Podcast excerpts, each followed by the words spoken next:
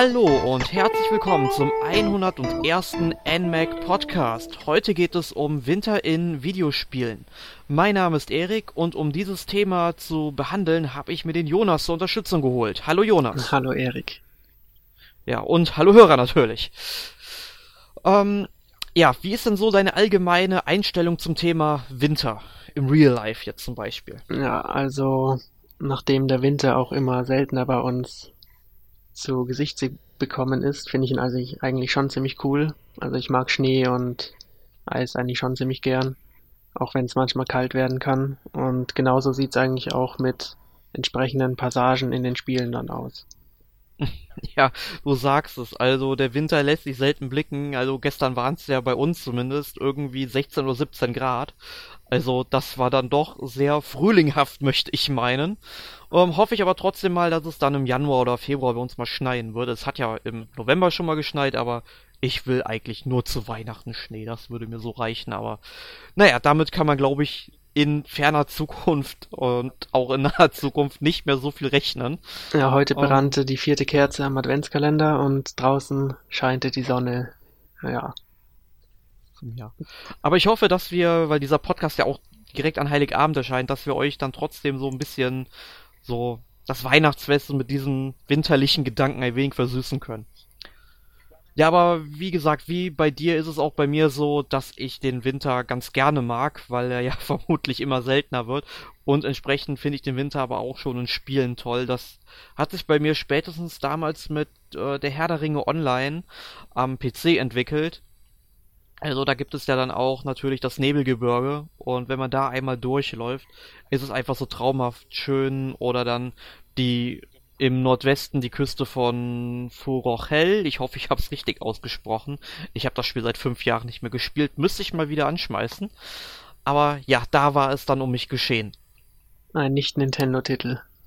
Genau, aber du sagst es, Nintendo-Titel, wir sind ein Nintendo-Podcast.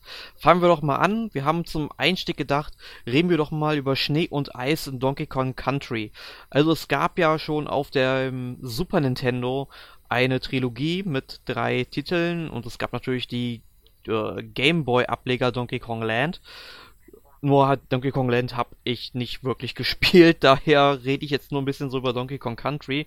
Da gab es ja dann auch schon sehr schöne Schneeabschnitte, wo man dann schön über den Boden rutschen konnte und es gab einen Schneesturm dabei, man konnte da nichts sehen und es gab Eishöhlen, wo dann auch so eine schöne, ja fast schon ähm, hypnotische Musik durchlief. Äh, also das erinnert mich jetzt gerade auch so ein bisschen, um einen weiteren Titel für eine Nintendo-Plattform zu nennen, an Secret of Mana. Da gab es ja auch schon so ein, eine winterliche Ebene, wo man dann ich glaube sogar auch tatsächlich den Weihnachtsmann getroffen hat, was halt so besonders witzig dabei war. Und das hat mich so ein bisschen an die Musik erinnert. Aber hast du eines der beiden Spiele gespielt, also Donkey Kong Country oder Secret of Mana? Also Secret of Mana habe ich mal angefangen, aber den Weihnachtsmann habe ich noch nicht getroffen. Und bei Donkey Kong Country nur die zwei neuesten Ableger von, wie heißen die Entwickler? Ich verwechsel sie immer. Ähm, die Retro Studios meinst du? Genau, von denen. Ziemlich coole Spiele. Ja, haben ja auch Metroid gemacht. Ja. Aber ähm, bei Donkey Kong Country jetzt, bei dem aktuellen, das Tropical Freeze, man hört es ja schon im Namen mit dem Freeze, dass äh, es ja direkt ein richtiges Spielelement wurde. Ja, genau. Also im originalen Returns gab es ja weder Eis noch Wasserlevel, was die Fans ziemlich schlecht fanden. Und im Tropical Freeze haben sie dann eigentlich richtig nachgelegt. Also Eis und Schnee wurde sozusagen zu einem Hauptelement vom Spiel und bildet einen interessanten Kontrast zu den sonnigen Passagen im Spiel, die ja ziemlich ausgeprägt sind. Ähm, mhm. Und zwar wurde die gesamte Donkey Kong Insel oder wie heißt die Kong Insel oder so von Eis überdeckt und stellt damit dann den letzten Part vom Spiel dar und war dementsprechend auch relativ schwer dann. Und ja. die gesamten Passagen, wie man sie vielleicht vom ersten Teil noch kannte, sind dann eben mit Schneeelementen verzehrt worden und es war ziemlich cool, das alles nochmal in Weiß zu erleben.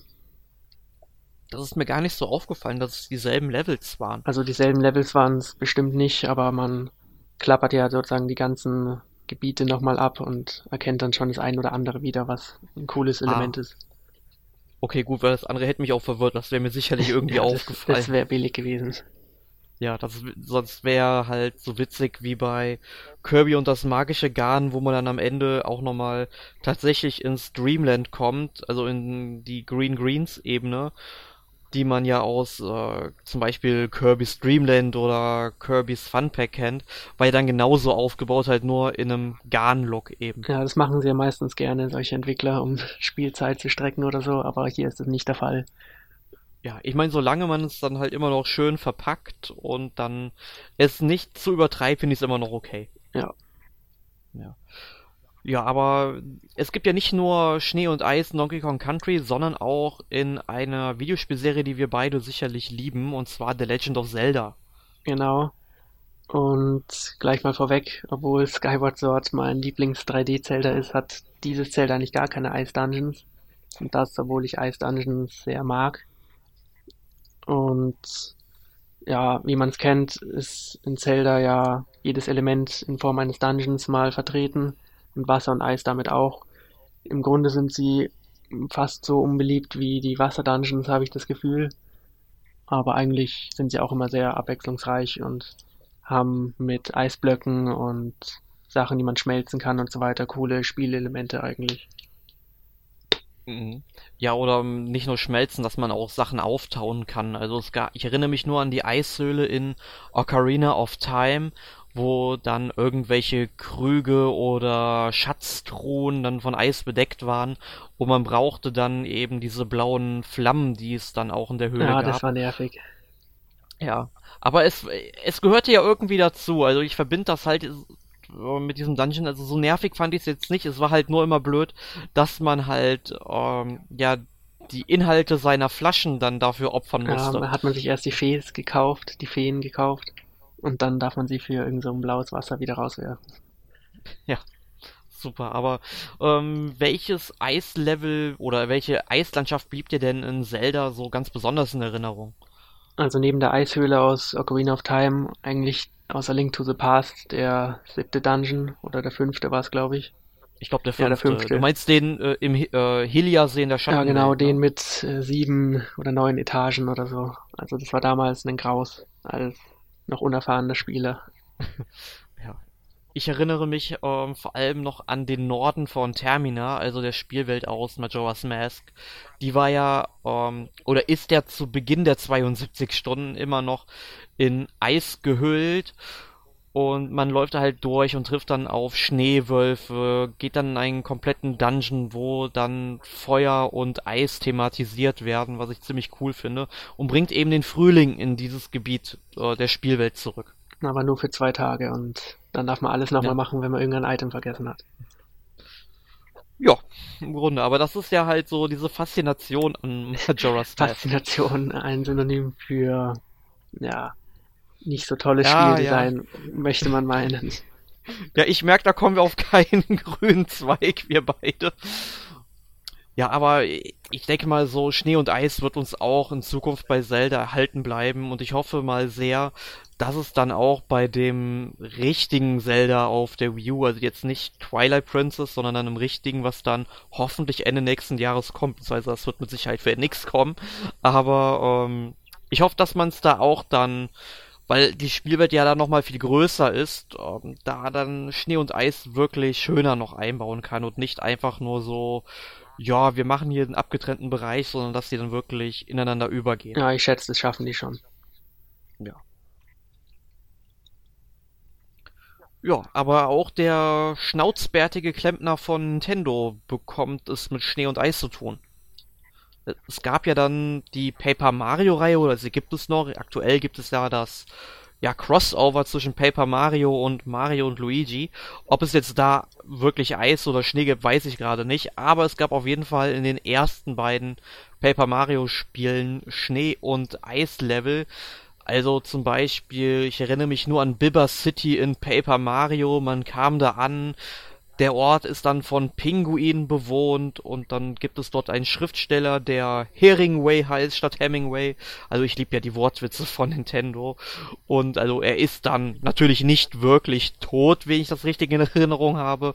Aber es war halt sehr schön, dann diesen, in Anführungszeichen, Mord dann aufzuklären. Und in Paper Mario und die Legende vom Meodentor, dort gab es dann den Ort Groß Frostheim ja, da ging, ging man dann eben hin, um auf den Mond geschossen zu werden. Also ich fand es auch sehr schön, dass man selbst in diesen ganzen Rollenspielen von Nintendo dann auch natürlich Schnee und Eis bedacht hat. Ja, die Namen sind wieder mal klasse. ja, also das, da kann man sagen, was man will. Ähm, manchmal denke ich mir, Nintendo hat es einfach drauf mit der Namensgebung. Also bei Mario oder Paper Mario hat das hier super gepasst, aber wenn ich dann an den jüngsten Zelda-Ableger Triforce Heroes denke, ähm, Legend of Richlinde sage ich nur. Ja, ich finde es gar nicht mal so schlimm eigentlich. Es ist ein bisschen gewöhnungsbedürftig, aber so tolle ja, Wortwitze wie jetzt Großfrostheim sind es natürlich nicht. Nee, also.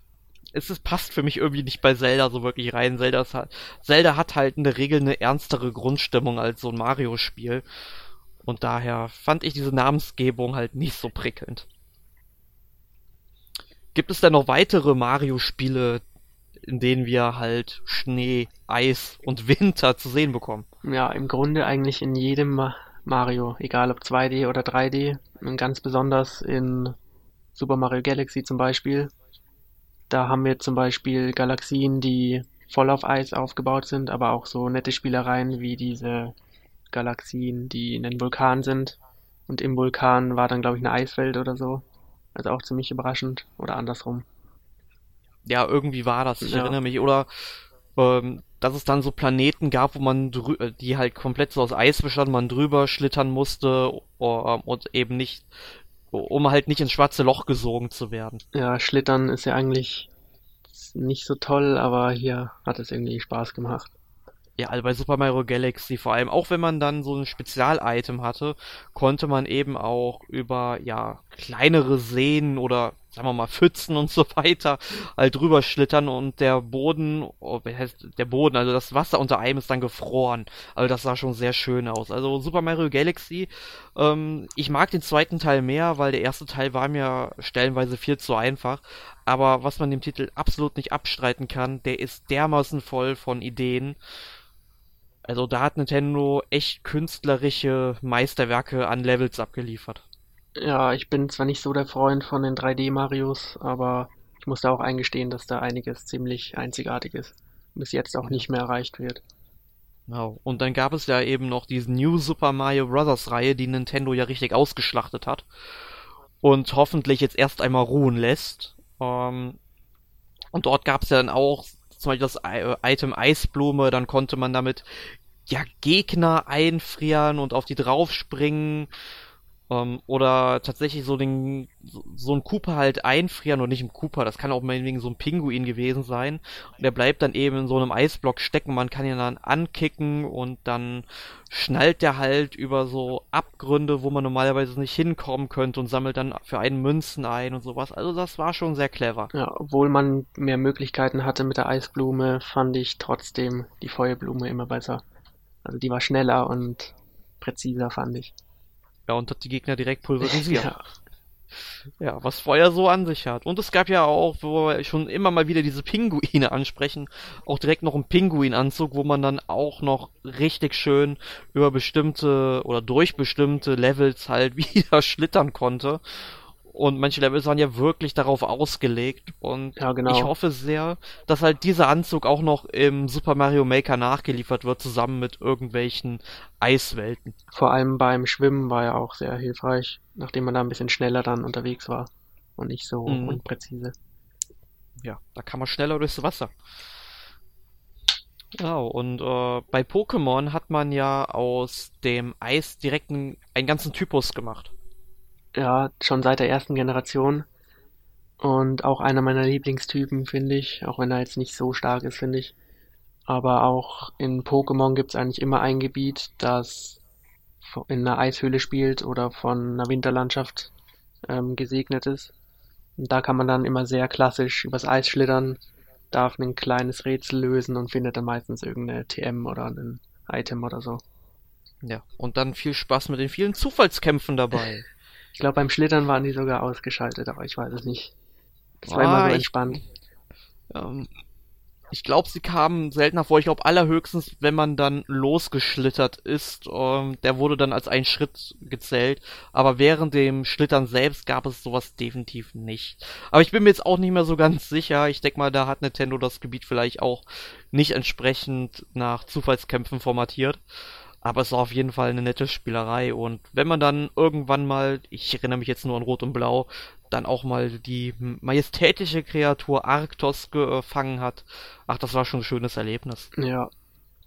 Ja, und später haben sie es dann ein bisschen übertrieben mit so Pokémon, die dann so aussahen wie ein, ähm, direkt wie so ein Eis am Stiel. Da sind wir selbst schuld. Wenn wir Pokémon so sehr lieben, dann müssen sie halt neue Sachen bringen. Ja, aber ich hab, äh, hab das nochmal ähm, komplett neu reflektiert diese Woche, weil ich mit einer Kommilitonin drüber gesprochen habe und ähm, ein Kommilitone von mir hat dann das Gespräch mit angehört und mir das mal erklärt, warum das eigentlich so ist. Oder er hat zumindest eine Vermutung angestellt, weil ich glaube, dieses Pokémon kam ja zuerst in Schwarz und Weiß vor. Und diese Spiel, weißt du, wie die Spielwelt aus Schwarz und Weiß heißt auf die Schnelle? Also es war. War das Einal? Ja, Einal. Genau, dass eben diese Spielwelt ja nach ähm, oder Amerika nachempfunden ja. ist.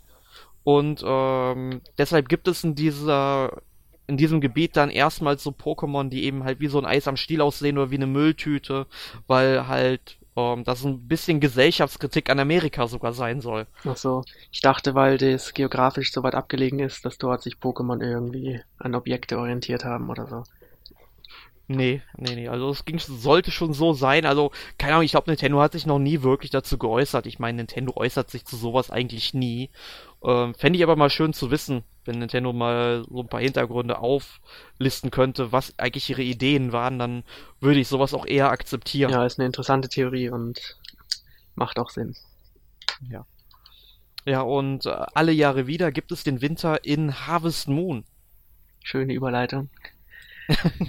Ich habe von Harvest Moon nur ein paar Spiele gespielt, aber an den Winter kann ich mich schon erinnern, irgendwie. Ja. Also ich habe nicht wirklich äh, viel, also ich habe schon viele Harvest Moons gespielt, aber nur die wenigsten, um wirklich mal im Winter anzukommen, weil es ja doch immer wieder dasselbe ist und die neueren Harvest Moons haben mich eben nicht so geflasht wie damals noch. Ja, zum Beispiel das auf dem Super Nintendo oder A Wonderful Life oder Friends of Mineral Town. Und es war halt so eine schöne Sache, dass die Jahreszeit dann immer gewechselt ist. Du hast dann im Frühling angebaut, im Sommer angebaut. Im Herbst konntest du dann zumindest noch ernten und im Winter ist dann gar nichts mehr gewachsen, es sei denn, du hattest so in dem ein oder anderen Spiel ein Gewächs aus, dann konntest du dort noch unabhängig von den Jahreszeiten, ja, anpflanzen, aber eben im Winter, dann hast du eben so die Zeit genutzt, um in den Bergen Holz zu hacken oder bist dann einfach in die Stadt gegangen, hast mit ja der Frau deines Herzens geflirtet und all sowas. Ähm, ja, war schon sehr, sehr schön. Na, da haben sie die Jahreszeiten intelligent ins Spiel eingebunden eigentlich. Ja, auf jeden Fall, vor allem weil allein durch den ganzen Schneefall, den es dann gab, hat sich natürlich auch die Spielwelt ja verändert. Das war dann alles in weiß gehüllt, Seen waren zugefroren. Ja, also das war schon sehr, sehr schön. Also da habe ich sehr schöne Kindheitserinnerungen dran. Ich meine, das ist jetzt fast 20, aber sagen wir mal so, sagen wir mal so ungefähr 18 Jahre her, wo ich dann Harvest Moon auf dem Super Nintendo gespielt habe. Und ähm, ja, da habe ich sehr schöne Erinnerungen dran. Und ähm, da, wenn wir schon so von eingeschneiten Städten reden, die es zum Beispiel in Harvest Moon gibt, dann sollte man eine Stadt eines Survival-Horror-Spiels nicht außen vor lassen, und zwar Silent Hill. Hm, ja, aber ich glaube, da beziehen wir uns wirklich nur auf den Silent Hill, die Stadt von Silent Hill aus dem Wii-Spiel. Weil soweit ich weiß, ähm, ist das, was nach Schnee aussieht, ja eigentlich Asche, oder? Ja, ja, also das ist schon richtig. Also ähm, es sieht dann zwar sehr schön weiß manchmal auch aus Und ähm, die Atmosphäre in Shattered Memories war auch wirklich großartig. Aber wenn man halt sich so ein bisschen mehr mit dem Universum beschäftigt, wobei ich sagen muss, dass ich nicht so viele Spiele davon gespielt habe und Shattered Memories eigentlich der einzige Teil ist, hat man halt dann auch durch den Film, den es damals gab, dann auch so ein bisschen Hintergründe erfahren. Ja. Und ja, Silent Hill ist ja sowieso eine Serie, die sich ja immer ein bisschen wieder neu interpretiert oder so und da kann die Stadt jetzt auch mal ein bisschen vereist sein oder so. Ja. Ja, die aktuellste Neuinterpretation wurde abgesenkt. Ja, an, ja, ankündigen und nach einem halben Jahr abbrechen. Ja, ist schade, aber mal sehen, was äh, Kojima jetzt so anstrebt. Ja, es ist sehr schade, wie Konami mit äh, Kojima umgegangen ist. Und ich hoffe sehr, dass der Mann den Mut nicht verliert und sowas wie Project BT beziehungsweise Silent Hills dann eben dann alleine versucht umzusetzen, natürlich mit einem anderen Namen. Ja. Und äh, ich könnte mir halt vorstellen, dass er dann halt Guillermo del Toro vielleicht nochmal dazu überreden könnte. Ich glaube, der ist schon so, so frustriert, der macht gar ja, nichts mehr. Ja, weil ich glaube, es lag halt wirklich eher an Konami, weniger an Kojima, aber man weiß leider nie, was so hinter den Kulissen passiert ja, ist. Aber ich bin sicher, dass du irgendwann einen PT Pachinko-Automaten sehen wirst. Und dann. ja. Ja, da kennt Konami sich ja mit ja. aus. Ja, jetzt haben wir über verschiedene Spiele gesprochen, in denen eben Eis, Schnee und Winter thematisiert werden.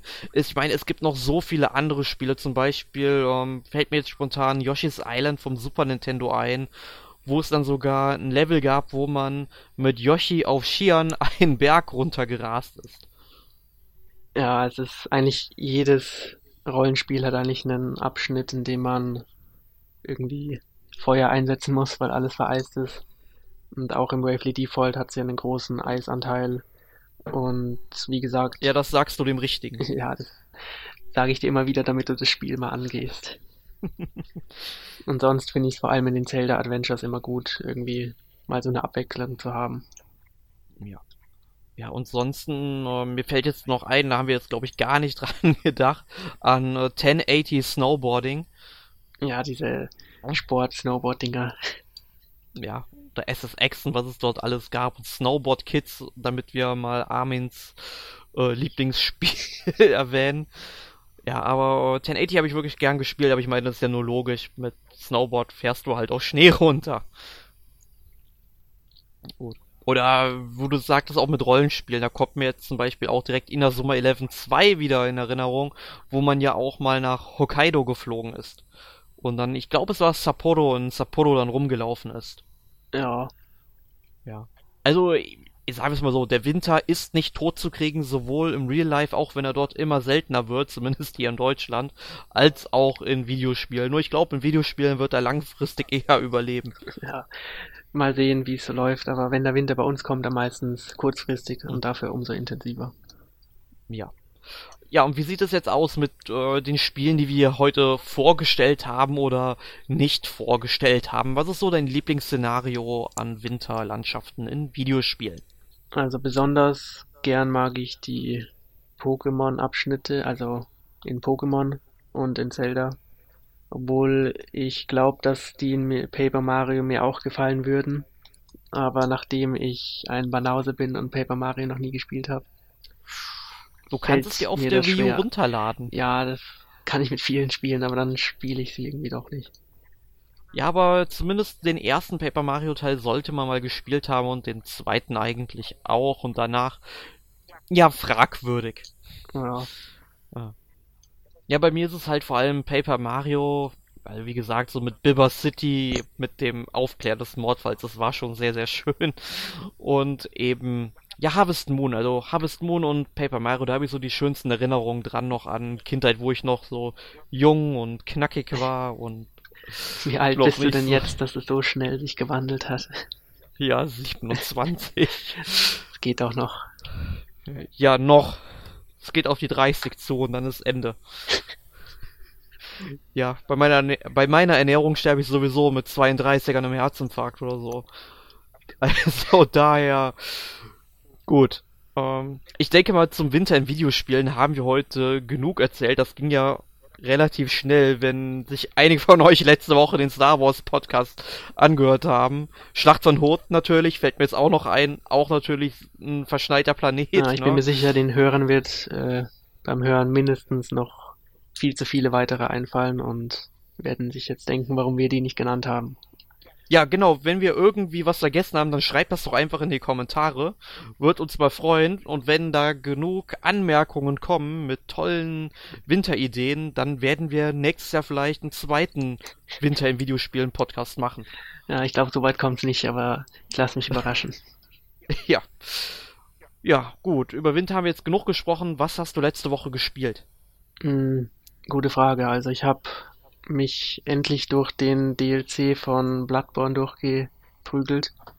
Und, und war gut? Ja, ist schon sehr gut, hat nur ein großes Problem und das ist der erste Endgegner, weil das ist mitunter das Schwerste, was man sich äh, bis jetzt antun musste und es macht nun mal keinen Spaß, wenn man den DLC nicht erleben kann, weil einen so ein unfairer Gegner davon abhält.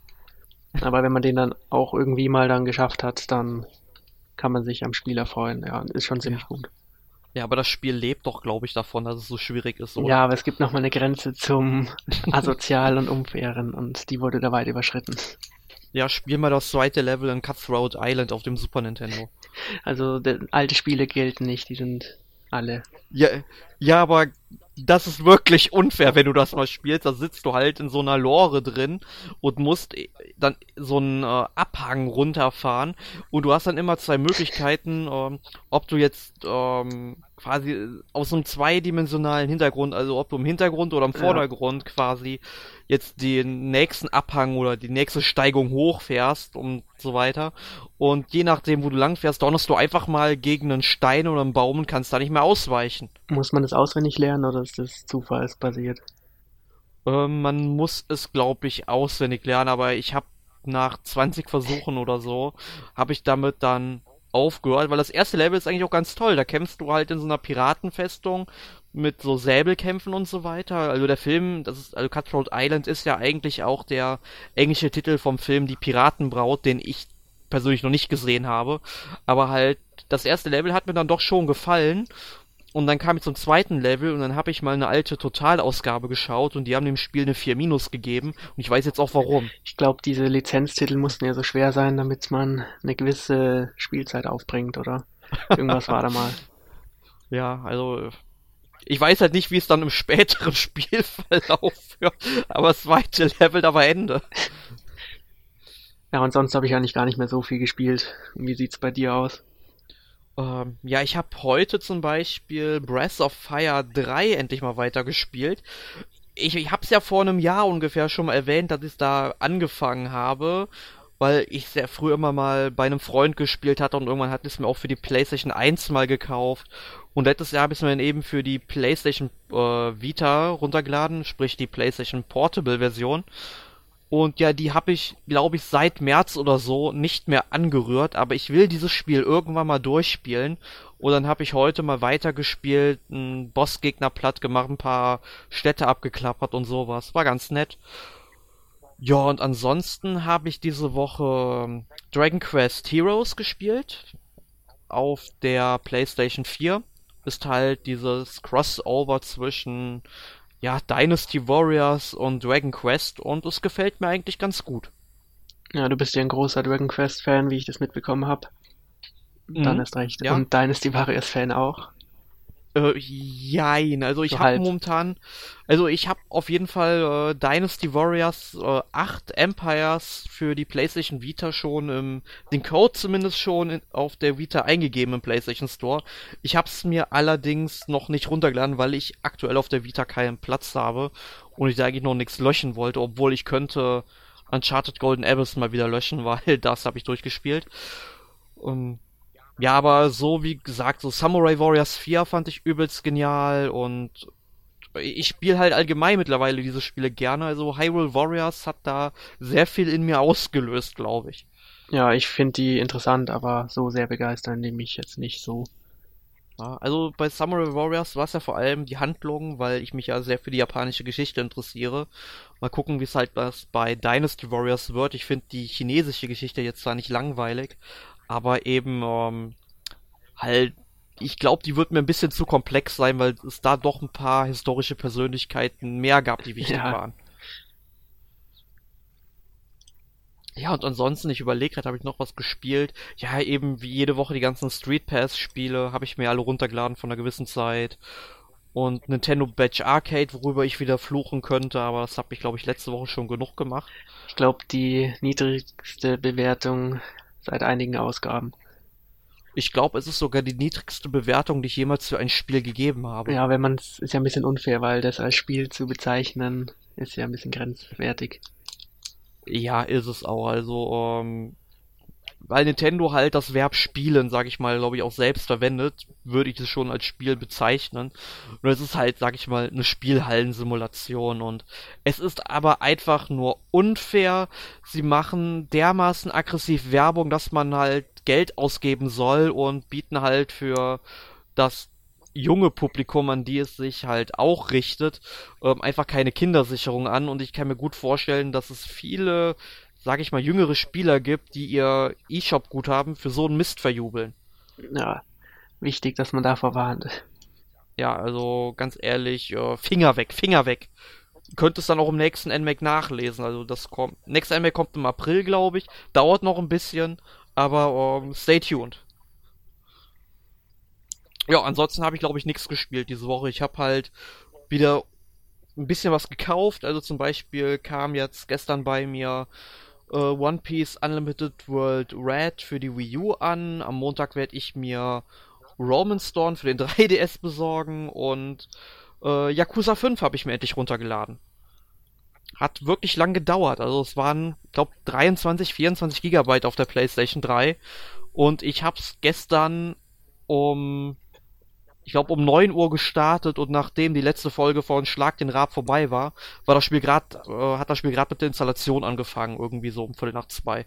Ja, ist auch ein Spiel, das mich interessieren würde, aber die PS3 ist doch ein bisschen zu teuer noch.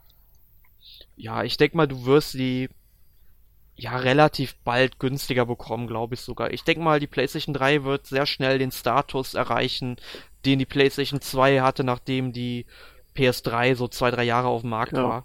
Oder ich warte einfach bis Yakuza Zero, glaube ich. Genau, das sollte ja. Genau, war ich auch sehr überrascht, dass sie das auf der PlayStation Experience angekündigt haben. Ähm, ich war ja schon froh darüber, dass äh, Yakuza 5 kommt und ganz ehrlich, ich lebe, ich sag das wieder wie im E3-Podcast, äh, ich lebe momentan in einer Fantasiewelt. Ja, es gibt weil mindestens äh, zwei Hände voll Spiele, die es eigentlich gar nicht geben darf ja, ich meine, Shenmue 3, das, das glaube ich heute immer noch nicht. Und dann tatsächlich Yakuza 5 kommt, ist hier rausgekommen, ja. Und nächstes Jahr kommt Yakuza Zero und ganz ehrlich, Sony könnte mich so glücklich machen, wenn sie nächstes Jahr auf der PlayStation Experience dann direkt Yakuza 6 für den Westen ankündigen. Was ja auch noch, glaube ich, noch nicht mal in Japan draußen ist. Und da würde ich mich sehr drüber freuen und sie dürften auch sehr gerne das äh, Yakuza Ishin rausbringen, was ja in der, ähm, ich überlege gerade, das müsste in der Edo-Zeit spielen. Ja. Also das könnten sie meiner Meinung nach auch noch rausbringen. Gab es nicht mal einen Zombie-Yakuza oder war das nur so ein Spin-off? Äh, ja, das war ein Spin-off. Also das hieß Yakuza Dead Souls. Das müsste ich eigentlich auch mal weiterspielen, weil das habe ich, glaube ich, vor ja so zwei Jahren mal angefangen äh, hab's aber nicht wirklich weit gespielt, weil es halt nicht dieses typische Yakuza war. Du konntest zwar immer noch in getrennten Bereichen der Stadt rumlaufen, da halt alles Mögliche an Minispiel machen, Karaoke, ins Restaurant essen gehen, also all das, was du in normalen Yakuza machst, nur es gab dann eben eine Zombie-Invasion und so weiter, ja, und es war halt wirklich ein Spin-off, weil die Handlung, ähm, so wie sie existiert, kann eigentlich nicht äh, vonstatten gehen, weil sich hier zwei Charaktere auf unterschiedliche Art kennenlernen und das hat halt nichts mehr mit den Originalspielen zu tun, so dass man halt sagen könnte, es wäre halt eine wirkliche äh, irgendwie zwar möglich, irgendwie in die Geschichte einzuordnen, aber das geht nicht. Okay. Nee, aber Yakuza sowieso solltest du unbedingt nachholen. Also, ich meine, du könntest am besten dir erstmal irgendwie günstig eine PlayStation 2 besorgen mit Yakuza 1 und 2 vor allem Yakuza 2 ist wirklich großartig und dann halt auf der PS3 Yakuza 3, 4 und 5, wobei ich 3 nicht so toll fand, aber 4 wieder genial. Ja, die äh, PS2 habe ich schon, aber irgendwie glaube ich, nicht, dass ich mich da so jetzt hineinversetzen kann in solche alte Spiele. Besonders Ach, wenn sie so lang du, sind, dann du. weiß ich nicht so genau. Ach, das geht eigentlich. Also Yakuza 1 kannst du in circa 13 bis 15 Stunden durchspielen, wenn du nicht viel machst. Ich habe, glaube ich, auch nicht mehr als 20 Stunden investiert und ich habe, glaube ich, fast alles gemacht. Ja, aber die Spiele leben ja davon, dass man sich umschaut, oder? Äh, bei Yakuza 2 vor allem. Also bei Yakuza 2 haben sie ja direkt noch eine zweite Stadt. Also Yakuza 1 hattest du ja tatsächlich nur ähm, ein Stadtteil von Tokio zur Verfügung und im zweiten Teil ging es dann auch noch nach Osaka. Okay. Im dritten gab es dann Ryukyu und Tokio. Also Ryukyu ist auf Okinawa. Und ähm, im vierten gab es, glaube ich, wieder nur Tokio, nur gab es dann eben vier Charaktere, die man spielen konnte, mit vier Handlungen. Was das Ganze wieder natürlich größer gemacht hat. Und der fünfte Teil sprengt ja den Rahmen mit fünf oder sechs Städten, glaube ich. Und auch vielen spielbaren Figuren oder fünf Stück oder so. Ja. Genau, ich glaube halt ein paar aus den Vorgängern und äh, ich bin aber mal gespannt, wie groß der Anteil für die kleine Haruka sein wird. Weil die ja da irgendwie Popstar werden will oder so. Das finde ich dann auch sehr interessant. Aber gut, äh, ich hoffe, dass Nintendo sich dann irgendwie mal mit Sega auseinandersetzt und zumindest mal die HD-Remakes von Yakuza 1 und 2 für die Wii U mal in den Westen bringt. Ähm, ich meine, wenn das Sony kann, dann kann das Nintendo eigentlich auch machen. Ja, und wenn jetzt mit NX wieder mal eine entsprechende Hardware-Power vorhanden ist und Nintendo sich wieder ein bisschen um Third Party kümmert, könnte die NX ja auch mal wieder ein paar ja, Mainstream-Titel erhalten. Ja, weil sowas wie Yakuza wird es auf einer Xbox One nie geben. Ja. Also da hat es sich Microsoft mit den Japanern einfach verscherzt. Ja.